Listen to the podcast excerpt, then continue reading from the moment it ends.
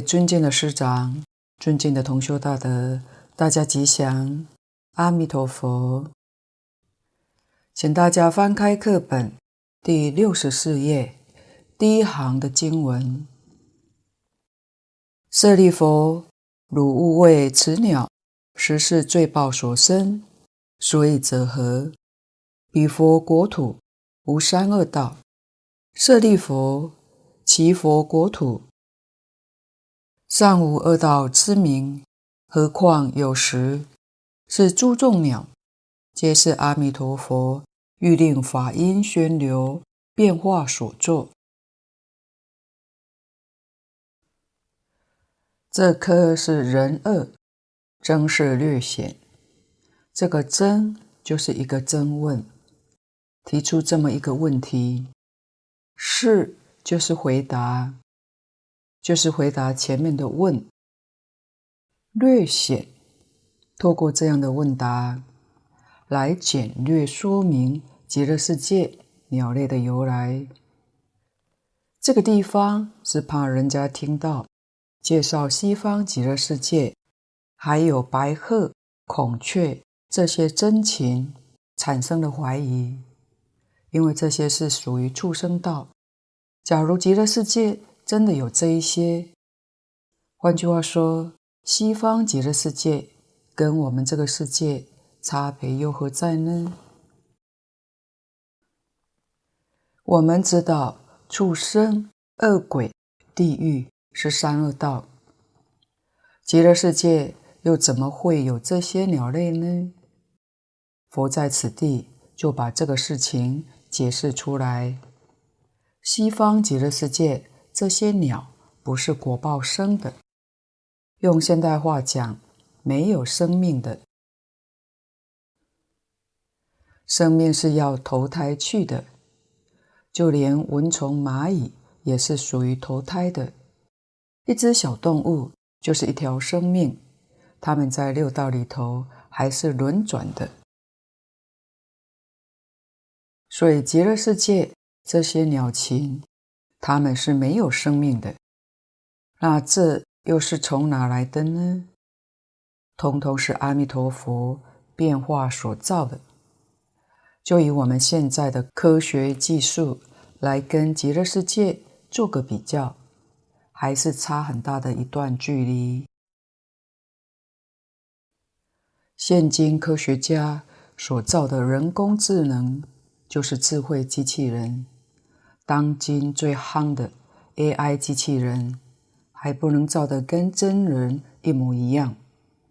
极乐世界阿弥陀佛，他的科技就比我们高明，他造的鸟就跟真的一样。那造来做什么用呢？利用它们来说法。虽然现代影音科技发达，但是还不能随心所欲。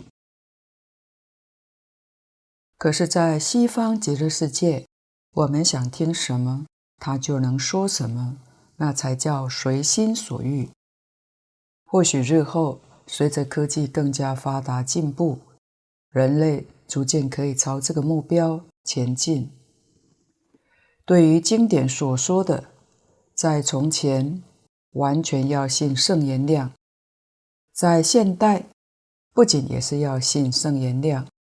随着科技高度发展，科学家提供了许多的参考信息，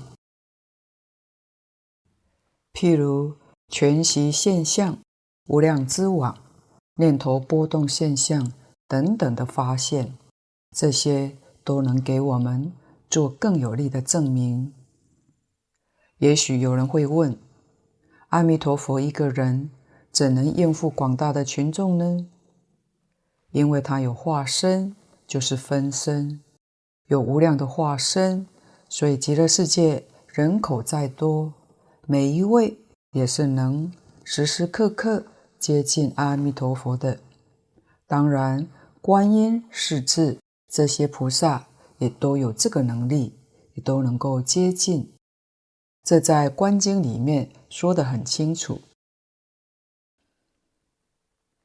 乃至于。整个极乐世界的构造，在《无量寿经》上讲得很详细。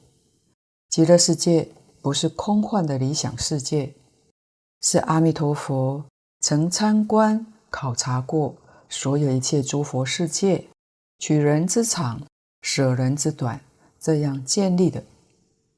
可以说，极乐世界是集一切诸佛世界美好之大成。以现代科学态度来看，非常合乎科学的精神和方法所建造的。因此，不但这些众鸟说法，连花、树，乃至于音乐、流水，后面都会再讲到，通通都在说法，六尘皆说法，这些都是阿弥陀佛变化所做的。无量寿经的精华核心就是四十八愿。四十八愿在无量寿经的第六品，这是净土中的根本依据。四十八愿的第一愿就说明西方极乐世界没有善恶道，所以释迦牟尼佛在此地必须加以解释，为我们特别的说明。有关恶道的因与果，佛在经论里头讲得很多。在过去，儒家也有不少人排斥佛教的，对于佛所讲的疑惑很多，但是也不认真研究，凭自己想象妄下判断，往往会是错误的。不过，对于因果报应的事情，他们能够相信，能够接受，为什么呢？确实有这些事情在他们面前亲眼见到的，不能不相信。譬如《法苑珠林》里面所引用的典籍多达四百多种，包括佛教、儒家、道教等等。里面对于因果报应的事，举例记载不少。像墨子中记载，周宣王杀了他的臣子杜伯，但是杜伯并没有罪。他在死前说：“我的君王冤枉杀了我，如果认为死后无知，那么就罢了；如果死后有知，那不出三年，我就必定。”要让君王知道其后果。这件事情过了三年，有一天，周宣王会合诸侯在莆田打猎，有数百辆猎车，随从有数千人，人群布满了整个山野。太阳正中之时，只见杜伯乘着白车白马，头戴红帽。拿着红色弓箭追赶周宣王，从车上射出箭，射中周宣王的心脏，射断他的脊骨，倒伏在弓带上而死亡。当时随从的人都亲眼看到了，远处的人也都有听闻。这件事也被记载在周朝的春秋上。近代呢，就像净空老法师年轻的时候，他喜欢看小说故事，特别是《聊斋志异》《子不语》这一类的书，里面专讲鬼、狐狸。老法师说他见过狐狸，所以他相信。他在抗战期间有一段时期住在湖南衡山那栋大房子里面。进门之后，阴森森的。从前是个大户人家，后来没落了。楼上十几年没有人上去过，因为楼上是狐狸住的。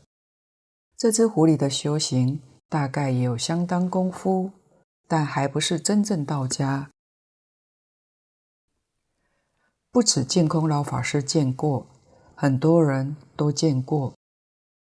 他们见到的狐狸是男的，不是女，穿蓝布的长衫，面目看不清楚。虽然很多人都见过，但从来没有一个人很清楚看到他的面目。一般狐狸修成人要五百年，所以老法师推测，恐怕还不到五百年。这件事情，他老人家是相信的。还有前面讲过的，香港何世礼将军的母亲往生自在，他们一家人以及亲友都亲眼见到的。台湾李继华老居士。在台上讲经，讲了一个半小时，音声洪亮，没有病态。下课坐了一会，十五分钟就走了。这是一百多人亲眼见到的，不能不相信。实在讲，世界之大，无奇不有，奇奇怪怪的事情不少。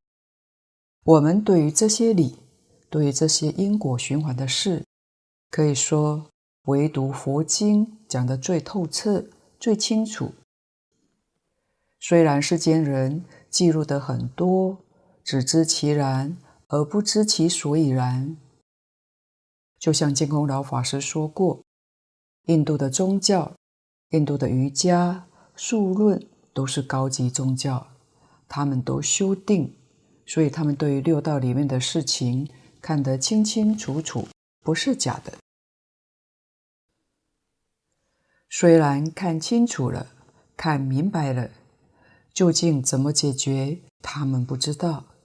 也就是说，虽然看清楚，但事情怎么发生的，后来会变成什么样的结果，这些他们并不知道。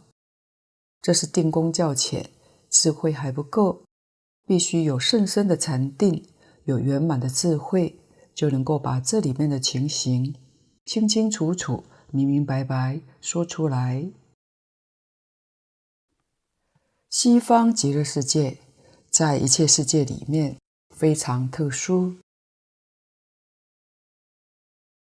实在是阿弥陀佛的智慧能力充分发挥，在他的慈悲大愿之中，用这些方法。来帮助一切的众生，这一切众生当中，可以说大部分都是大业往生的。大业往生的人，想要在这一生当中不退转、不变心，那是要有相当良好的诱导和教学，使眼睛见到的、耳朵听到的、身体所接触的，都是最殊胜的善缘。使你在这个环境当中不起一个恶念，不生一个妄想。换句话说，极乐世界就是一座大教室、大讲堂，是一个至善的教学场所，一切设施想象完善周密，实在是不可思议，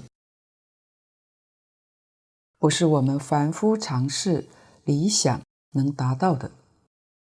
要是同修。大乘经论参就多了，就能够逐渐体会到阿弥陀佛的愿力不可思议，智慧不可思议，德能不可思议，神通就是技术，等于今天讲科学技术不可思议。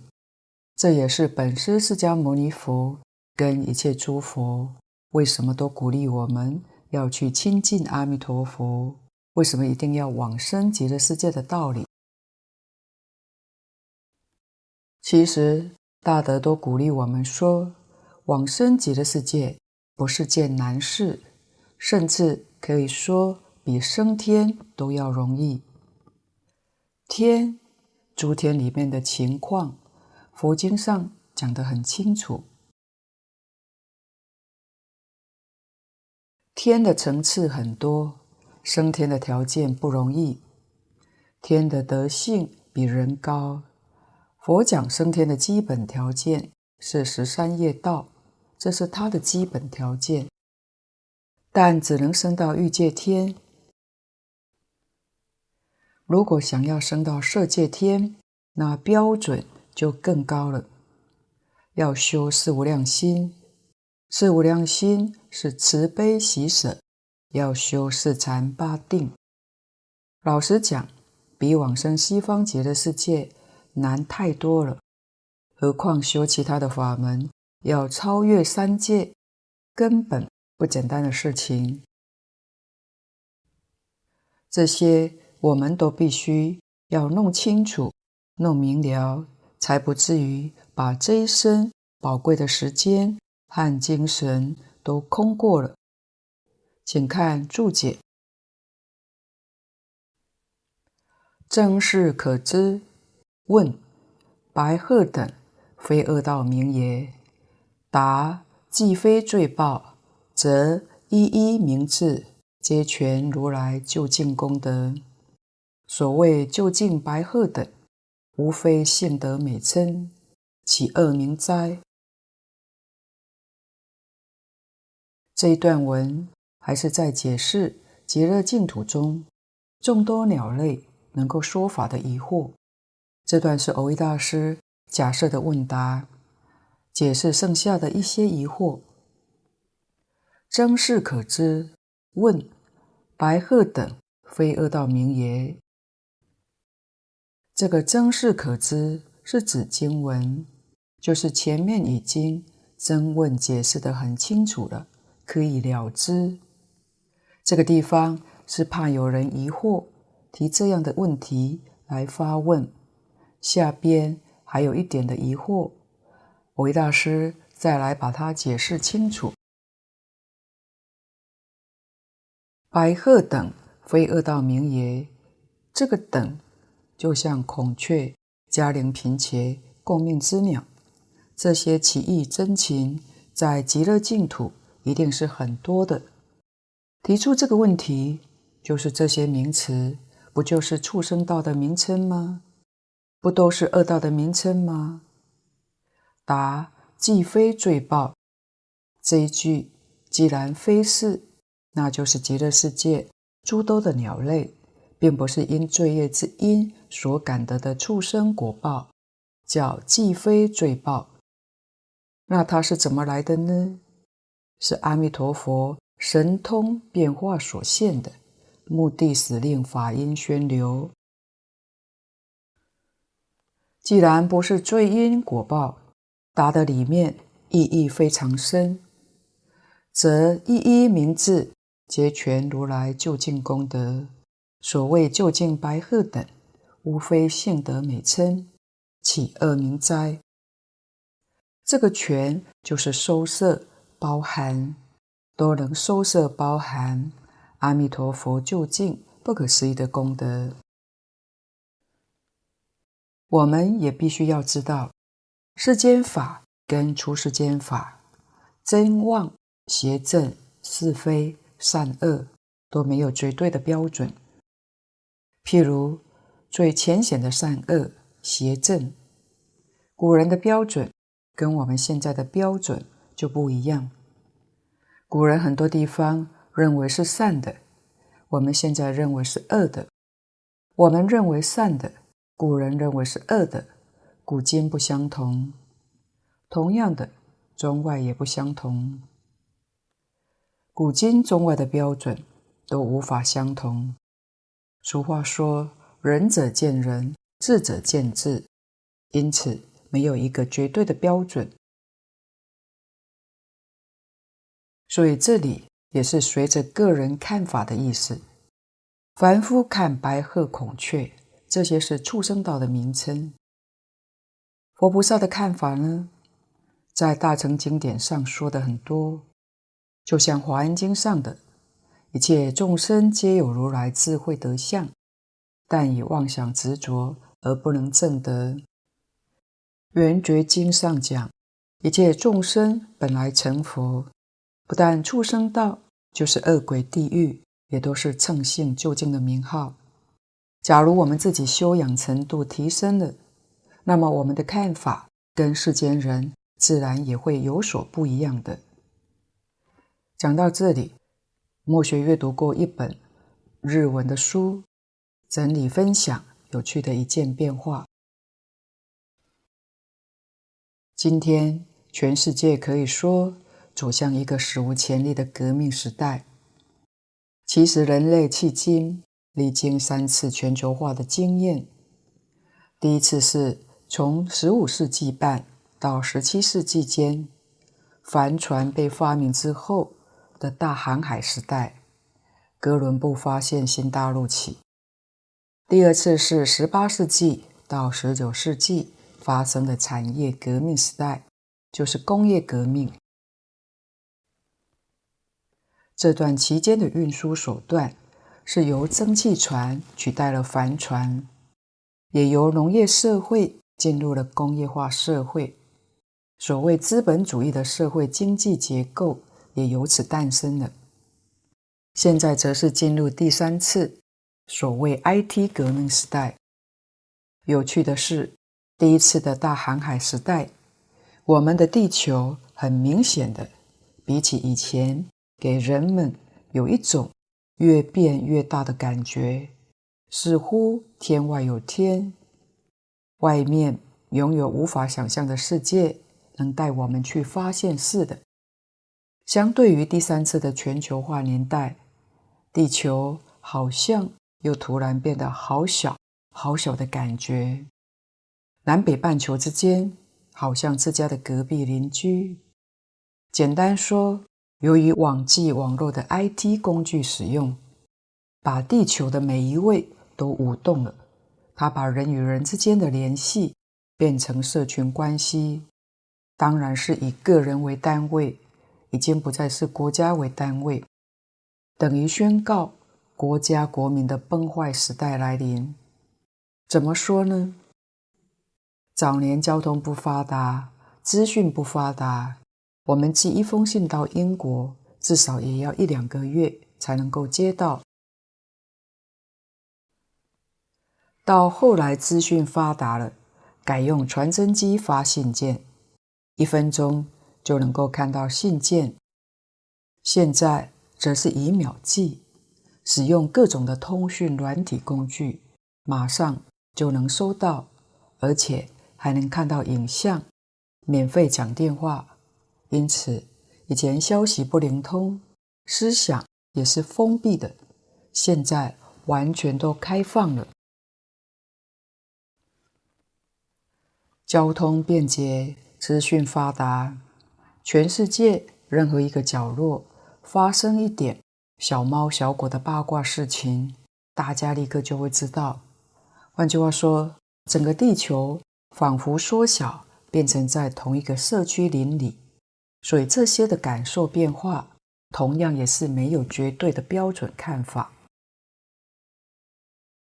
佛教公元六十七年正式传到中国，已经近两千年了，跟中华文化结成一体，已经不能分割了。什么原因呢？佛教一进入中国就当地化，现在讲现代化、本土化。跟华人的思想、生活习惯、道德理念完全融成一片，所以全民接受，容纳它成为自己的文化。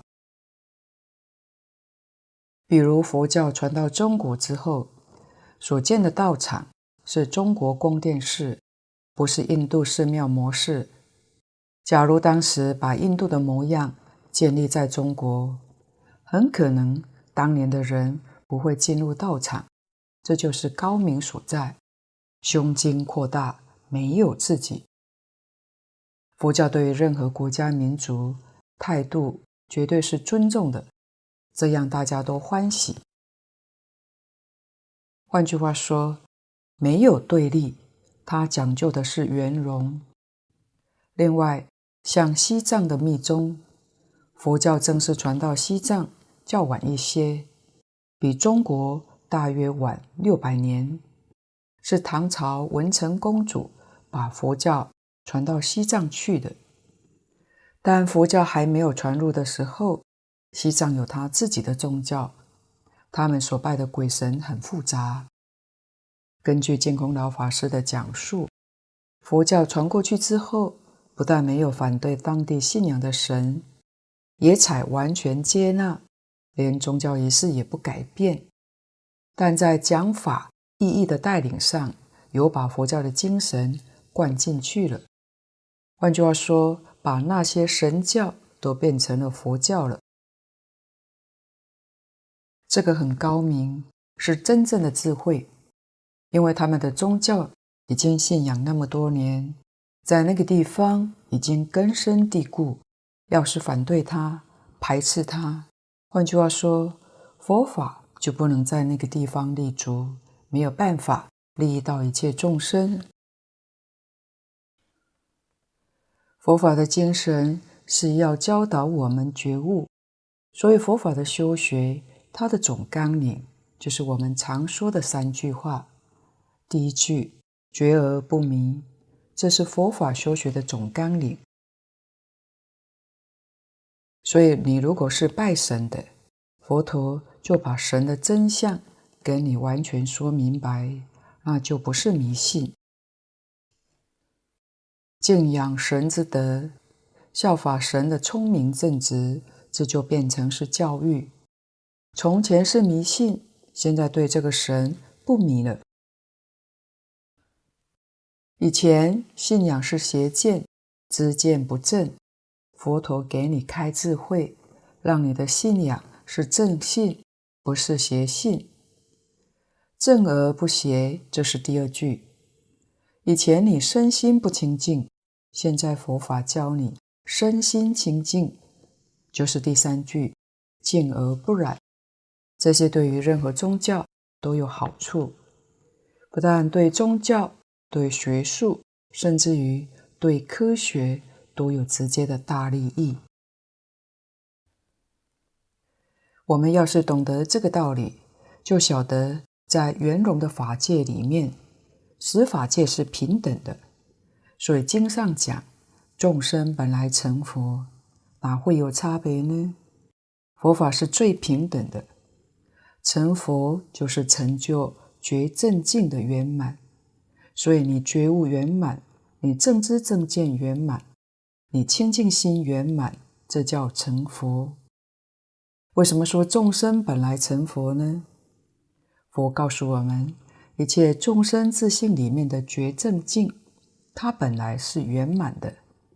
换句话说，就像其他宗教里面赞美上帝是全知全能，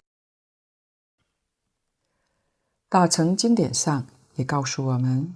全知全能是我们每个人的自信，信德就是全知全能，是真的。我们今天的智跟能怎么失掉呢？佛也告诉我们，因为我们有妄想执着，把我们的全知全能障碍住了。虽有智能，完全显现不出来。所以佛法的教学，佛。没有东西给人。如果说佛有东西给人，那是谤佛。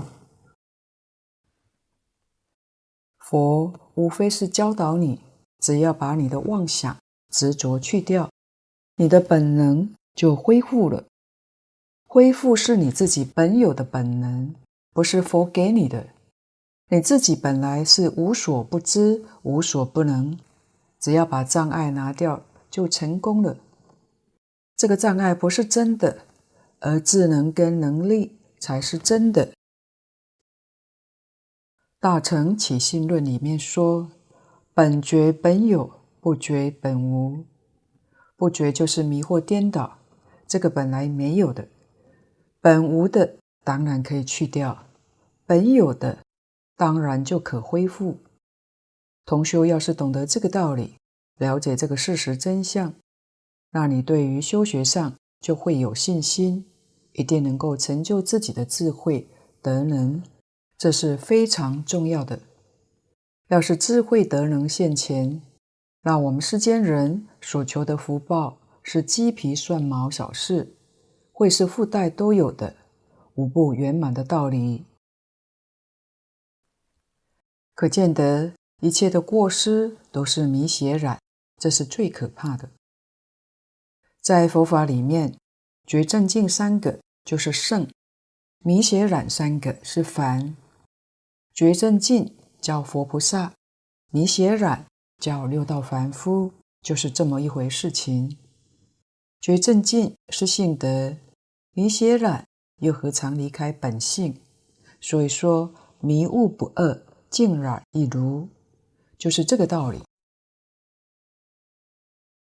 这个道理你明白了，这一段的意思就会理解。所以任何一个名字都是全续如来究竟的功德。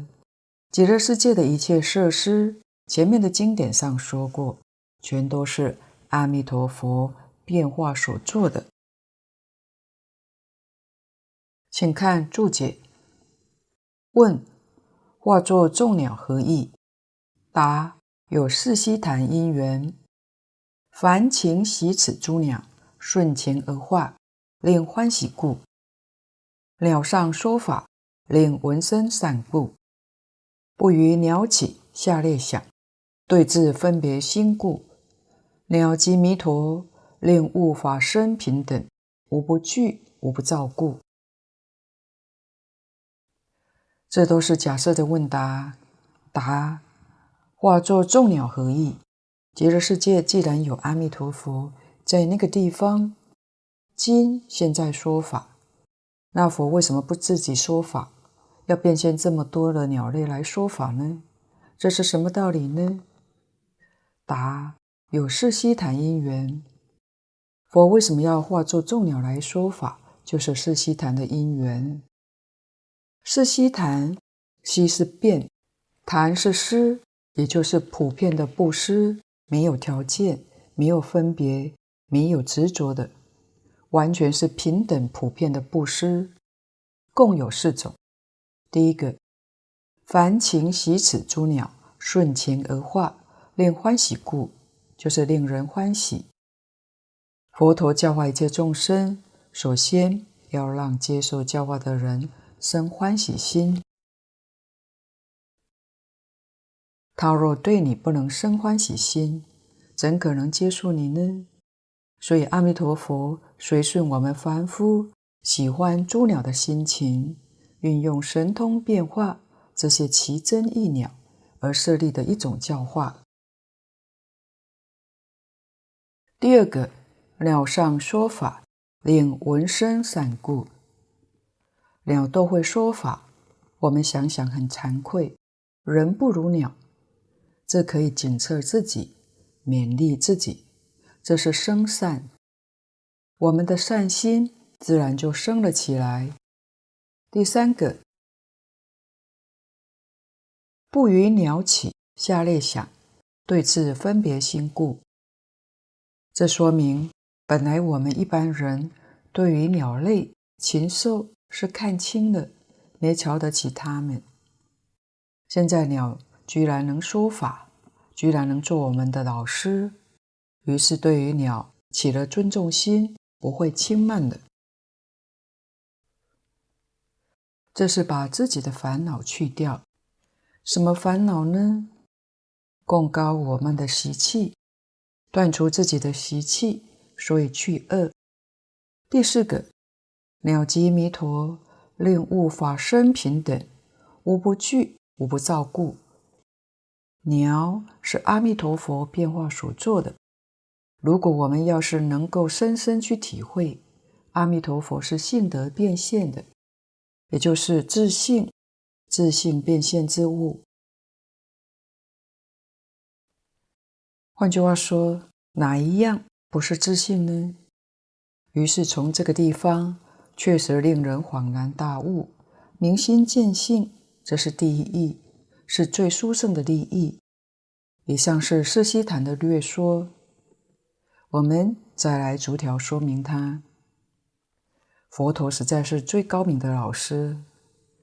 佛陀说法先观机，这是讲教学法，他的教学方法真正是第一。凡是亲近佛、接受佛陀教育的，没有一个不开悟，没有一个不正果，都得利于佛陀的教学方法之好。教学里面最重要的是，先要观机，观察接受教学的这个人他的根性、根气，也就是说，他的程度、爱好、生活习惯、思想背景，样样都了解，然后运用的方法就能够恰到好处。净空老法师举过一个浅显易懂的例子，就是在讲台上学习讲演，要怎么讲才能够讲得成功呢？我们一起来学习一下，这些都是从佛经里面佛陀的教学原理得到的启示，总结起来有几项要注意的。第一个，为什么要讲呢？这是宗旨最重要的。为什么要讲？就像释迦牟尼佛为什么要宣讲呢？他是为我们破迷开悟，他为这个而说。换句话说，他的目标非常明确：众生在迷，佛要帮助众生觉；众生知见不正，就是思想见解错误，他要把众生纠正过来；众生的心地污染，他要教众生得清净。他为觉正境而讲，这个目标很清楚的。第二个，要对什么人讲呢？人的根性里头有立根、顿根，这就是要关机。你必须对这个人了解。基本上，古今中外，人类的思想不一样，生活方式不一样，喜好也不一样，都要考虑到。在现代这个社会上，对于受过高等教育的人讲法，可能必须得说一番大道理，说得很透彻，甚至于也要带点科学的证据，让他们听得很开心。做生意的人想赚钱，想法就又不一样。跟他讲这部经可以帮助他赚钱，可以帮助拓展他的事业，他会有兴趣听。所以一切众生，他们所学的不一样，工作事业不一样，同样一部经典就可以做种种不同的讲法。佛法是活活泼泼的，不是死板的。我们也要知道，之所以称之为经，就是无论用在任何一个学术行业都是第一，它才会受一切大众的欢迎。佛经有这样的妙用，儒家的书籍也是有同样的功用。像宋太祖建立政权，他的宰相是赵普。赵普用什么来帮助太祖建立政权呢？赵普用半部《论语》得天下。太祖死后，太宗继位，依旧任命他为宰相。他跟太宗说：“再以半部《论语》帮你治天下。”赵普就是用一部《论语》做了两朝代的宰相。既然可以运用在政治上、军事上，当然也可以运用在经济上等等。经典里面所讲的是原理原则，但是它是活的，所以对华人用华人文化去讲。对外国人就换外国文化的讲法是要变化的，但理论是不会变的。对日本人讲法跟对美国人讲法也需要不同的方式，为什么呢？因为历史、文化背景、道德观念、生活习惯都不一样。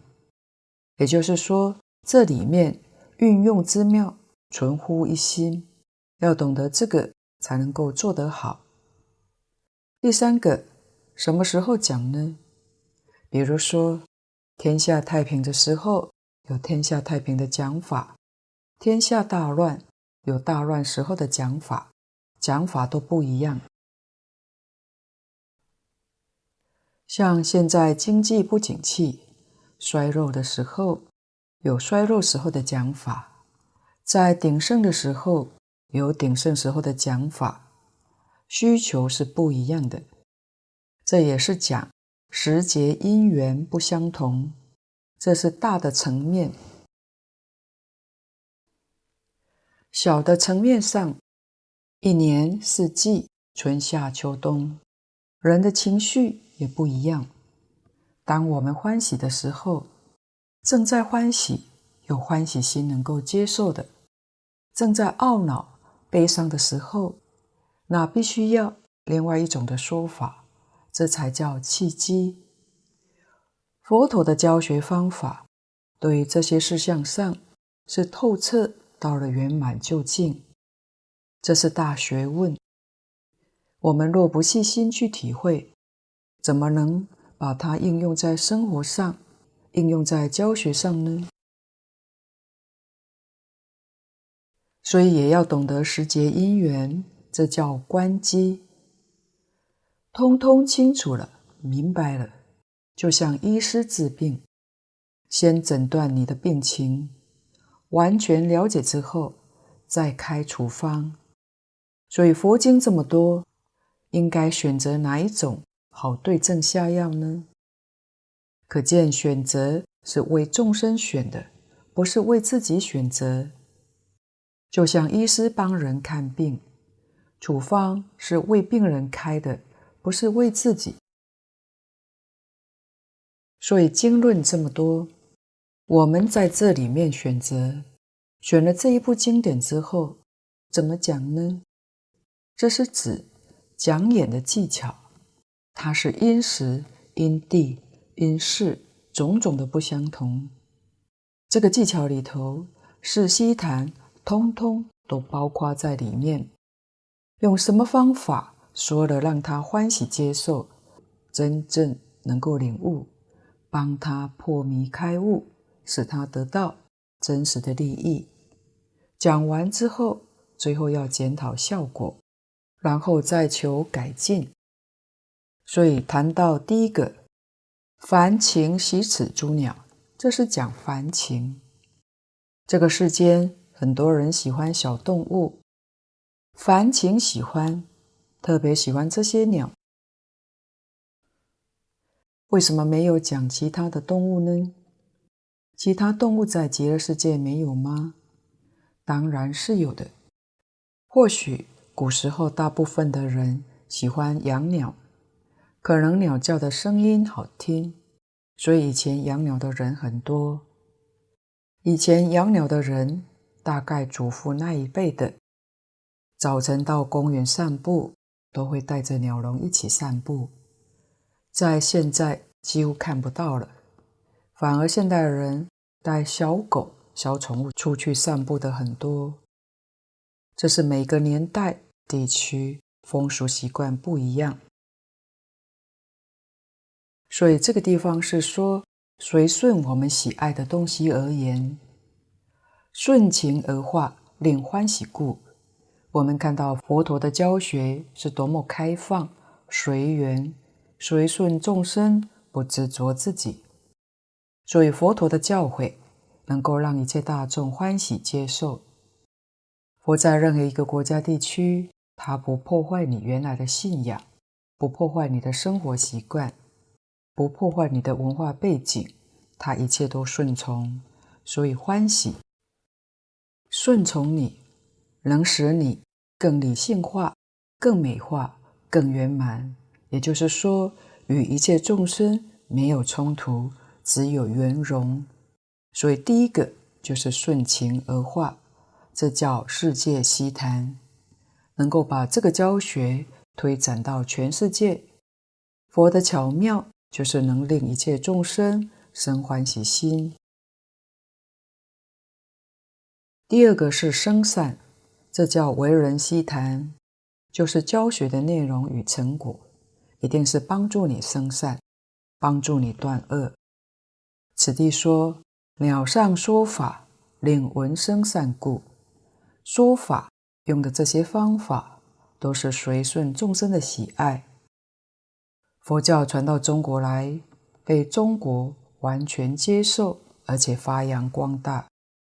主要的一个原因，就是中国的道统是建立在孝道的基础上。孝亲尊师，佛法的精神也是建立在这个基础上。像《地藏经》是号称佛家的孝经。地是大地，代表大地含藏着无尽的宝藏，我们要依靠它生存。佛用地代表我们的心地，我们的心地有无量的智慧、无量的德能、无量的才艺，一切都是无量的。我们都知道，如果不耕耘，我们就没有五谷杂粮的收获。我们若不开采地下金银铜铁这些矿物，就不得其用。同样的，我们的心地里面宝藏一样需要开采。怎么开采呢？一个是孝，一个是敬。孝敬是佛门的关键。就是孝亲尊师，所以中国的道统跟印度佛家的道统都是建立在孝敬的基础上。孝亲尊师，我们才能够真正把自己本性里面的性德开发、发扬光大，就是觉正净，才能真正达到圆满。不与鸟起下类想，这是第三个。对治希谈，我们若明白了，就不会对这些动物看轻了。晓得情与无情同源种质，这是《华严经》上说的。不但一切动物是平等的，植物矿物也是平等的，全都是自性变现的。就是《华严经》讲的：“唯心所现，为事所变。”识也是我们真心本性，真心本性起作用叫识，所以是自心所变现之物，哪有不平等的道理呀？禅宗勘验见性的人，就是开悟的人，见了性，性在哪呢？随念一物，样样都是。没悟的时候，处处都是障碍；悟了之后，头头是道，左右逢源，所有一切障碍都没有了。知道一切法通通是自性，所以古德有个比喻：如金作器，器器皆金。把金比喻作本性，把气比喻作万物。金在哪呢？拿个金戒指，金在这里；拿个金项链。金在这里都是啊，这才是佛法讲平等的真正原因。它本来平等，通通是自性变现的，所以共高我慢这个念头完全没有了。万法是平等的。第四个，第一希谈是第一义，这是最殊胜的利益。了即弥陀，极乐世界里面。种种的设施是阿弥陀佛变化所做的，就是阿弥陀佛的化身。阿弥陀佛也是我们自性变现的，所以叫自性弥陀，唯心净土。由此可知，极乐世界的国土阿弥陀佛是我们自性变现的，不仅是极乐世界，尽虚空。变法界一切诸佛刹土，一切众生，就连佛也包括了。有哪一样不是自性变现的呢？所以佛在经上明白告诉我们：心外无法，法外无心。心跟法是一，不是二。心是能变，法是所变，能所不二。刚才说的，如金作器，器器皆金。心是金，法是器，金跟器怎能分开呢？你真正领悟到这个道理，真正察觉到这个事实真相，你的心平等了，这是真平等，生佛平等，众生跟佛平等，情与无情平等，一切万法平等，令物法生平等。无不具，这是理；心性理一样不缺，圆满具足。无不造，造就是变现，具足是自己的本能，本来具足。像慧能大师说的：“何其自信，本来具足，一样都不欠缺。何其自性，能生万法，能生万法就是无不造。